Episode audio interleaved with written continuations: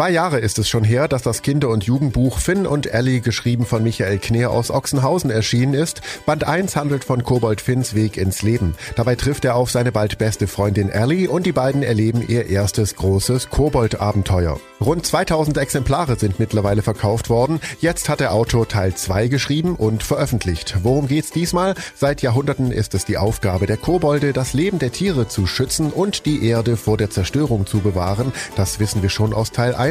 Diesmal sind aber die kleinen Kobolde selbst in Gefahr.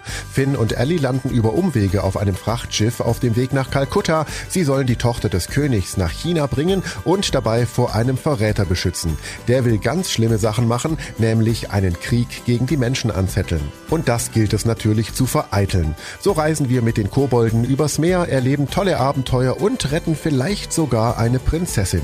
Finn und Ellie sind ganz wunderbare Kobold-Abenteuer über die echte Freundschaft und zeitgemäß kommen auch Umwelt- und Tierschutz nicht zu kurz. Beide Bücher sind ideal zum Vorlesen und auch zum selberlesen, denn jung gebliebene Erwachsene werden genauso ihre Freude an Michael Kners Fantasiewelten haben wie Kinder und Jugendliche. Finn und Ellie, Band 2, die große Reise, gibt es jetzt im Buchhandel.